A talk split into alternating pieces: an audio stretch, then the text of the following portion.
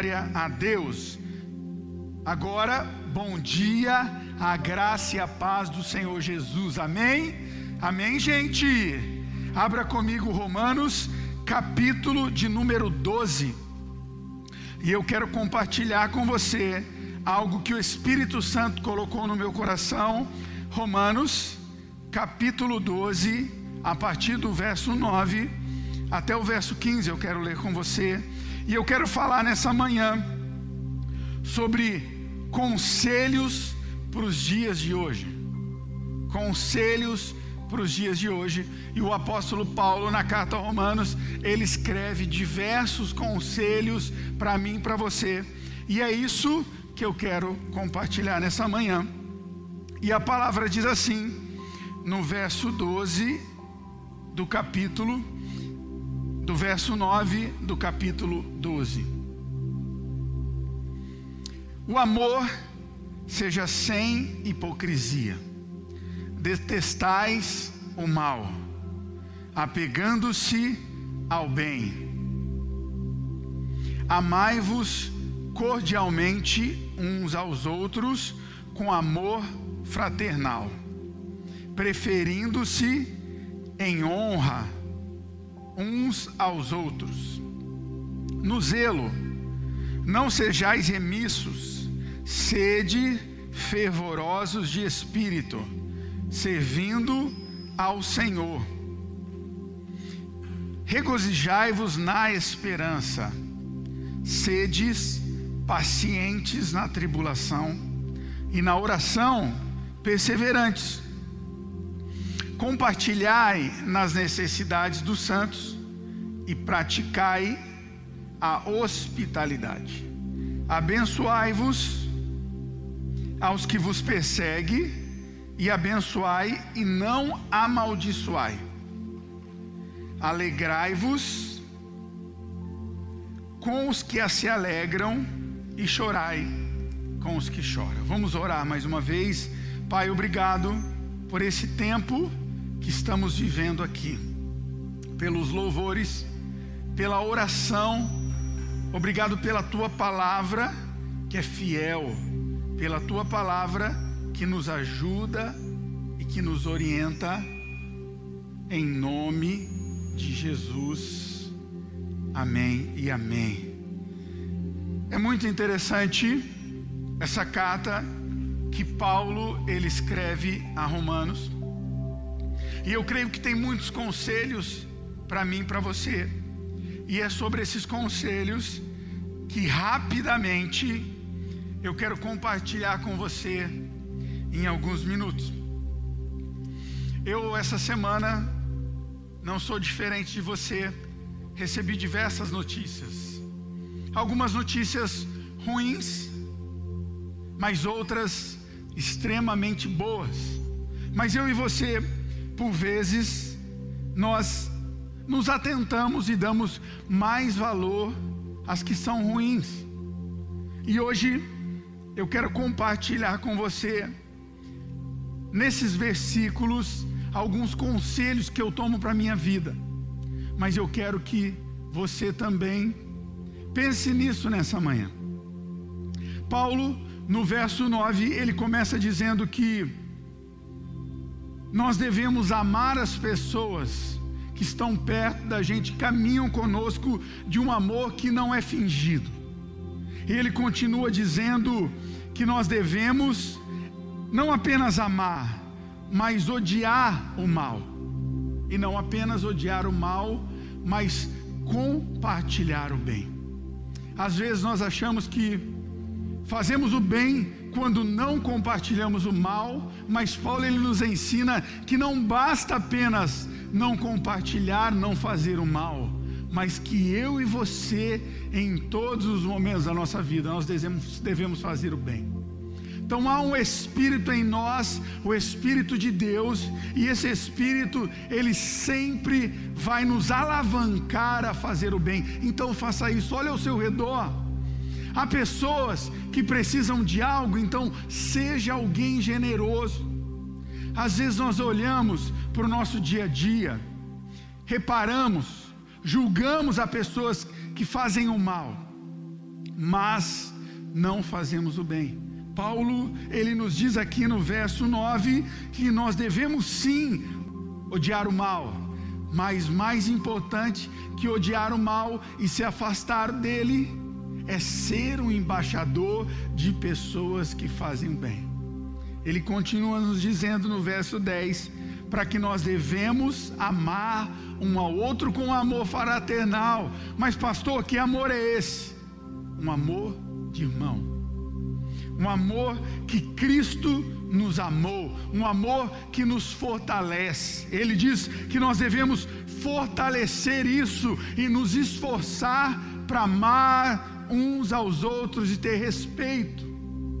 É interessante isso, que por vezes usamos o amor como um verbo, como uma palavra qualquer, mas ele diz que nós devemos amar com o amor de irmão, o amor que você tem com aquelas pessoas que caminham com você, não com amor fingido, não com amor por vezes maquiado, mas nos preocupar com aquele que caminha perto de nós como alguém que aquele que fosse da família. É isso que eu quero te desafiar nesses dias. Pensar no seu vizinho como alguém que come com você ao redor dessa mesa. Pensar com o seu amigo do trabalho, com alguém que caminha com você diariamente. Ele continua dizendo: trabalhe com entusiasmo. Tudo aquilo que você fazer para o Senhor, no serviço do Senhor, no serviço da casa de Deus, ou no serviço do Evangelho, faça com entusiasmo. Não faça assim, ah, eu vou ter que fazer, porque ah, eu vou compartilhar esse YouTube porque o pastor me pediu eu vou compartilhar, ou eu vou vender uma pizza, ou eu vou compartilhar o amor de Deus, porque, ah, eu preciso ir para o céu. Não, ele diz: faça isso com entusiasmo, faça isso como se fosse a última coisa que você fizesse, como fosse a última coisa da sua vida. Compartilhe o Evangelho com amor, não com preguiça, mas com coração fervoroso. Eu já fui diversas vezes num campo de futebol Infelizmente, estou com saudade de ver o meu bugrão. Estou com saudade de ir lá na Arena Corinthians com os amigos. Falávamos isso ontem. Estou com saudade. E eu e você, quando o nosso time marca um gol, qual é seu entusiasmo? Até na TV agora, você fala assim: gol. É assim, Felipe, é assim que você faz gol. É? Não.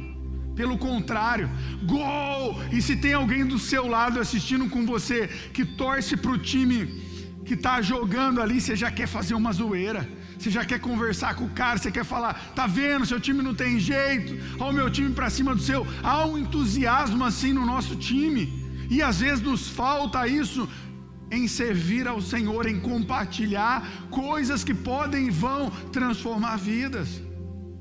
Por vezes eu e você compartilhamos tantos fake news, mas uma palavra de amor, de esperança e de graça não fazemos. Paulo diz: cara, não seja preguiçoso. Sirva o Senhor, compartilhe as coisas com fervor.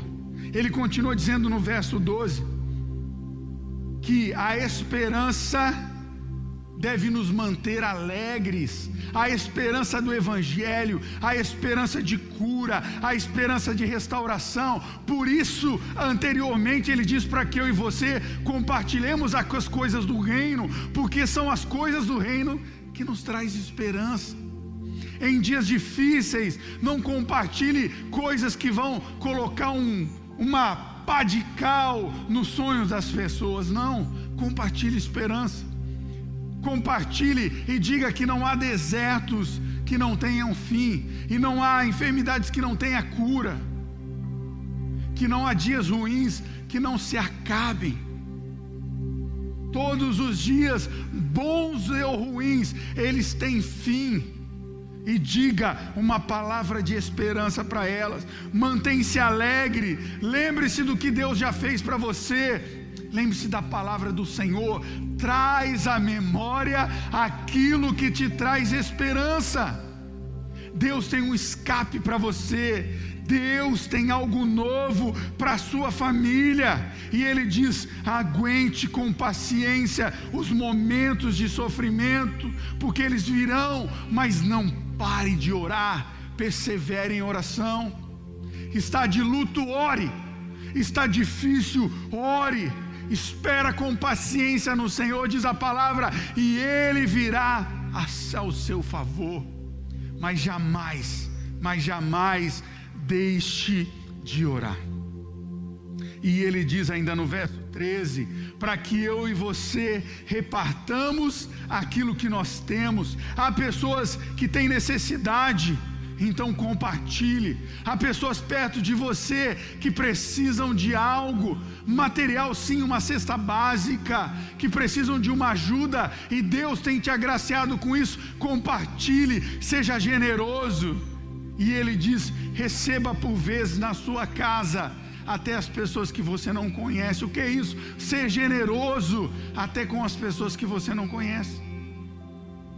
Ser generoso com as pessoas que precisam de ajuda.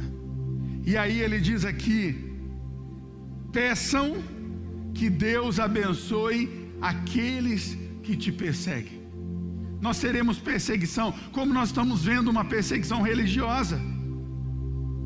É, é, é, nítido isso, gente. Eu não preciso ser um extremista para saber que há uma perseguição, sim, religiosa no Brasil. Por vezes maquiada, mas há. Há pessoas que são contrárias ao Evangelho. Ouvia um grande pastor de Minas falando sobre isso essa semana. A quem importa a igreja está fechada é o diabo. A quem importa o evangelho ser calado ao diabo, somente a ele. E por vezes vemos pessoas que dizem que amam a Jesus e o Evangelho atacando igrejas que estão abertas ou não estão abertas. Isso não diz a você respeito, não, apenas ore. Há pessoas sim que precisam adentrar numa igreja e ter uma palavra de esperança, há outras que precisam apenas através do YouTube.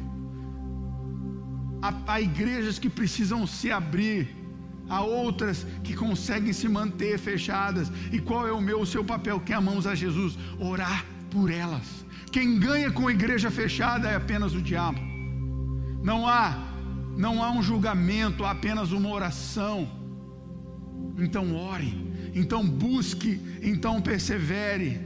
E o verso 15 é onde eu quero investir um pouco mais de tempo aqui com você, diz: Alegre-se com aqueles que estão alegres e chorem com aqueles que choram. Por vezes, nós vemos pessoas que estão alegres com aqueles que estão chorando. E o contrário, quando a pessoa se alegra, chora. A palavra diz o contrário para mim e para você. E é importante que eu e você tomamos um pouco de cuidado com o evangelho extremista e um evangelho que determina as coisas, porque eu não creio num Deus assim. Eu não creio que num Deus que traça vidas e divide em tempos difíceis ou em tempos bons. Eu não creio num Deus que fala assim, não, agora o pastor Paulinho vai sofrer. Essa semana ele só vai sofrer, essa semana vai ser de dor, vai ser difícil para ele, vai ter cólica de rim, essa semana ele vai ter uma encravada, essa semana vai estar tá tudo difícil. Não, eu não creio num Deus assim. Eu creio num Deus soberano e que é permissível. Nós não somos um boneco na mão de Deus que nos leva para os lugares, não. Ele nos dá permissão, mas nós temos que entender e sinceramente eu acredito nisso, numa permissão divina, numa lei da, de que você vai colher aquilo que você planta e semeia. Eu creio muito nisso, num Deus de graça e favor. Eu creio nas palavras de Salomão. Salomão capítulo 4 que nos diz que há tempo para todas as coisas. Ele diz lá que há tempo aonde eu e você nós vamos plantar, mas virá tempo também aonde nós vamos colher. Mas que para que colhamos, nós temos que plantar. Ele continua dizendo que há tempo que nós vamos sorrir. E há tempo de dificuldades. Que Salomão ele deseja ensinar para mim e para você. Ali não é uma justificativa do porquê, mas é que eu e você entendamos que haverá sim momentos de dificuldade. Haverá sim momentos onde as notícias serão ruins, mas haverá também motivos e dias alegres. Eu amo o verso 14 de Eclesiastes no capítulo 7, que ele diz que no dia de prosperidade se alegre com o bem, mas nos dias de adversidade, então também considere que Deus é permissivo. Haverão dias difíceis, como eu falei. E para encerrar, eu quero te dar dois conselhos aqui. O primeiro dele é para que você observe bem o que está acontecendo ao seu redor. Observe com os olhos atentos. Observe. Como eu li aqui, você vai observar que há pessoas que se têm dias difíceis, estão por vezes chorando, mas há pessoas que estão alegres. Nessa semana, como eu falei, eu recebi notícias difíceis, pessoas que foram acometidas pelo Covid mas recebi notícias alegres que pessoas que estavam com suspeita, mas também receberam o exame que estavam bem. Nós conhecemos muitos profissionais da saúde. E eu recebi notícias, pastor, nós estamos passando ileso por tudo isso. São dias difíceis? São. Mas são dias que vemos o cuidado do Senhor. Na semana passada recebi uma notícia muito triste que um pastor jovem de Curitiba, ele tirou a própria vida. Não sei porquê, não sei o que acometeu, tão grande tristeza. Mas recebi também essa semana que a Ana Sofia, um milagre do Senhor nasceu e já está em casa. Os médicos não sabiam se teria vida, como seria o parto, mas a Rafa já está em casa com a sua bela bebezinha. Então, observe o que está ao seu redor. E se tem que chorar, chore. Mas também se tem que se alegrar, se alegre. Como eu me alegrei com Ana Sofia, como eu me alegro de pessoas que estavam entubadas e agora estão em casa, como eu me alegro de grandes livramentos. Aprenda a se alegrar também. Às vezes eu e você temos que aprender a dançar conforme a música. Nós temos que entender que esses momentos eles são passageiros. E o segundo conselho é que não se culpe por viver dias de tristeza. Todos nós teremos dias difíceis, mas decida a vencer esses dias. Como eu falei, não se preocupe se você quiser ficar um dia no seu quarto, há dias de luto, mas se preocupe se esses dias forem maiores do que os dias de alegria, e se eles forem, peça ajuda. Se esses dias forem difíceis, comece a pedir ajuda aqui na igreja. Liga para mim, pastor, eu preciso de ajuda. Vá num bom consultório psicológico, peça ajuda de pessoas que trabalham com a saúde mental. Peça ajuda. Não é proibido, não se culpe em ter momentos difíceis, mas se preocupe se esses momentos tiverem muito longo. Essa semana eu conversava com uma pessoa que precisa de ajuda. Momento difícil. Momento difícil. Todos os restaurantes fechados lojas fechadas, as pessoas vendo as contas chegarem em casa, por vezes não sabe o dia de amanhã. O que eu e você temos que fazer? Pedir ajuda. Será que não chegou o momento de você pedir ajuda para alguém? Será que não chegou o momento de você intencionalmente não espere alguém bater na sua porta? Será que não chegou o momento Será que Deus não está falando com você? Será que não é o momento de você me mandar uma mensagem? Eu preciso de ajuda.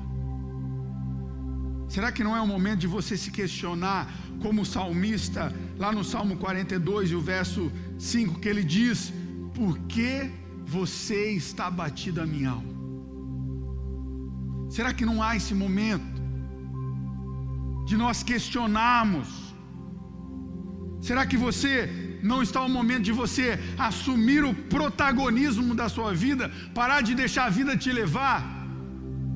Mantenha Jesus no controle da sua vida, mas tome ela como você, o protagonista das decisões. Seja claro, tem coisas que tem que mudar na sua vida e você sabe, não precisa de uma intervenção divina e você não mudou. Tem velhos hábitos, velhos amigos, velhos relacionamentos tem que ficar para trás e a Bíblia já é clara com você quanto a isso. Tem relacionamentos nocivos, práticas nocivas que você tem feito.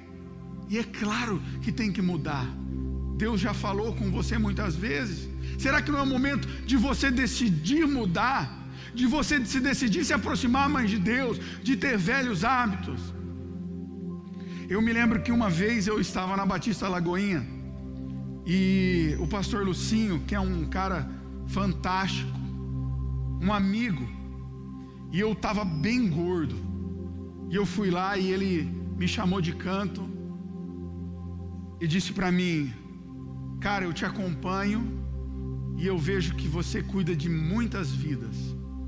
Mas será que não está no momento de você cuidar da sua vida, da sua saúde?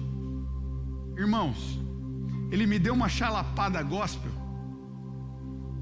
Ele disse para mim, cara, você está cuidando de todo mundo, mas você não cuida de você. E eu caí em si, falei, cara, ele tem razão eu tomei o protagonismo da minha vida. Falei, não, a partir de agora eu vou ter uma vida saudável, espiritual, mas eu também vou cuidar de mim, porque eu sou o templo do Espírito Santo. E se esse templo não estiver bem, eu não consigo fazer bem para ninguém. Eu não tirei a minha vida do controle de Deus, mas eu parei de deixar acontecer as coisas naturalmente, porque eu vi que tem coisas que não acontecem. Tem um louvor que diz assim, não tem? Deixa acontecer naturalmente, não é um louvor? Não é? Ah, droga, acho que não é então. Pessoal riu aqui, eu acho que não é. E eu comecei a não deixar as coisas acontecer naturalmente. Eu comecei a entender que tem coisas que eu vou assumir o protagonismo na minha vida.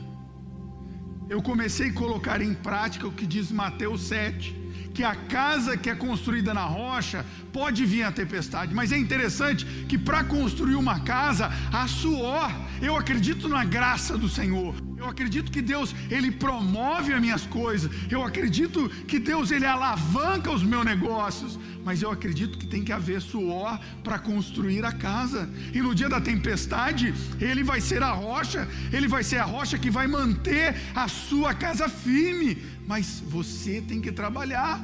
Não fique esperando até meio-dia dormindo na sua cama que o melhor emprego vai vir na sua casa. Não, trabalhe para que isso aconteça.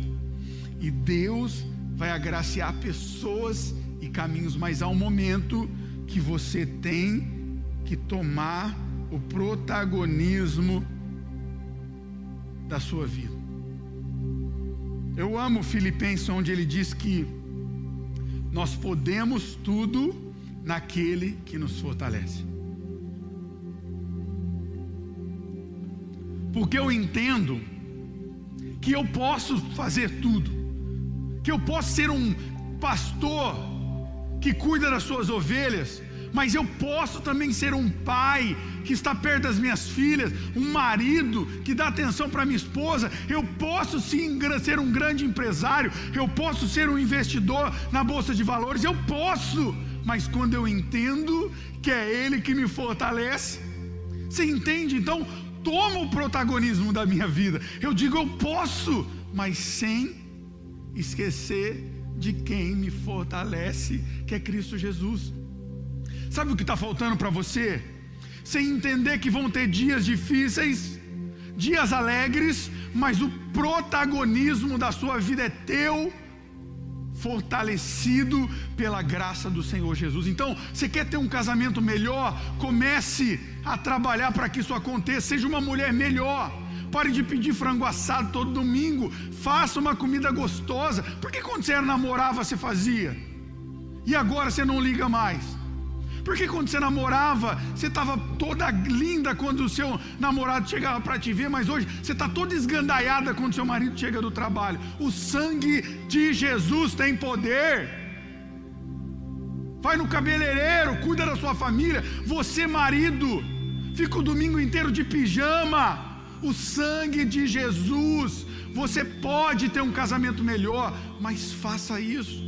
Você quer ter uma empresa melhor, ela está fechada agora. Estude, busque parceiros. Você tem alguém que te fortalece e que vai abrir o caminho para você. Esse alguém é Jesus.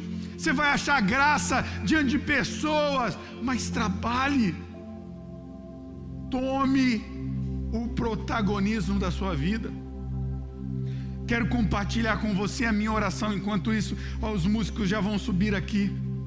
Uma das orações que eu fiz diversas vezes aqui já dentro desse templo que Deus tem nos dado, eu digo muitas vezes: Deus, eu preciso da Sua direção, eu não consigo sozinho. Eu digo, Deus, na verdade, eu não sei nem por onde começar, eu nunca fiz isso, me ajuda. Eu digo, Deus, eu tenho muita disposição, mas me mostra a direção. Eu não me envergonho em dizer que às vezes eu não sei para onde ir. Eu não me envergonho porque eu sei que aquele que me fortalece é Jesus, porque eu sei que o meu fundamento não é a minha própria sabedoria, é a sabedoria de Jesus, porque eu sei que a casa viva não está fundamentada em mim, está fundamentada na graça e no amor do meu Jesus. É isso. Eu quero hoje, eu quero hoje te desafiar a entender que virão dias difíceis, mas eles vão passar, porque nós sabemos que temos um Deus que nos fortalece. Que não há problema algum de você ter dias difíceis, mas se preocupe se esses dias são maiores do que os alegres. E entenda que você deve sim ser o protagonista da sua vida, entendendo que os fundamentos estão no Senhor Jesus. Eu queria orar com você. Coloque a mão aí no seu coração. Pai, é no nome de Jesus que nós estamos aqui fundamentados em Ti, nos Deus que nos fortalece. Sabemos que virão tempestades, sabemos que virão dias difíceis, Deus, mas se estamos fortalecidos em Ti, não há ondas que vão nos destruir. Não há dias tão difíceis que não passe, Pai. Mas Deus visita, visita os teus servos que estão tristes, visita os teus servos que estão olhando dizendo: Deus, eu não sei para onde ir, eu não sei para onde caminhar. A tua palavra nos diz que o Senhor é o Deus que nos traz socorro no dia da angústia. Então faz isso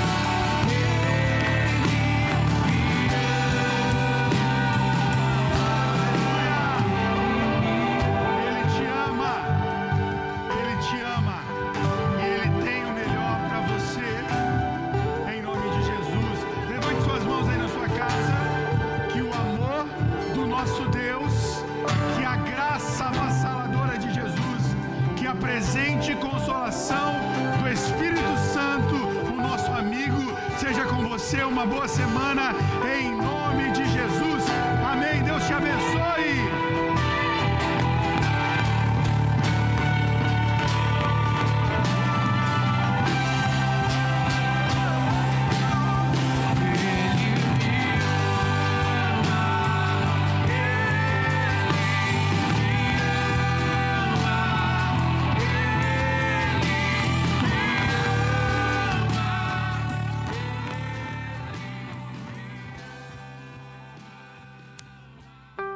conteúdo desse podcast foi retirado das lives do canal Casa Aviva Online. Inscreva-se no YouTube.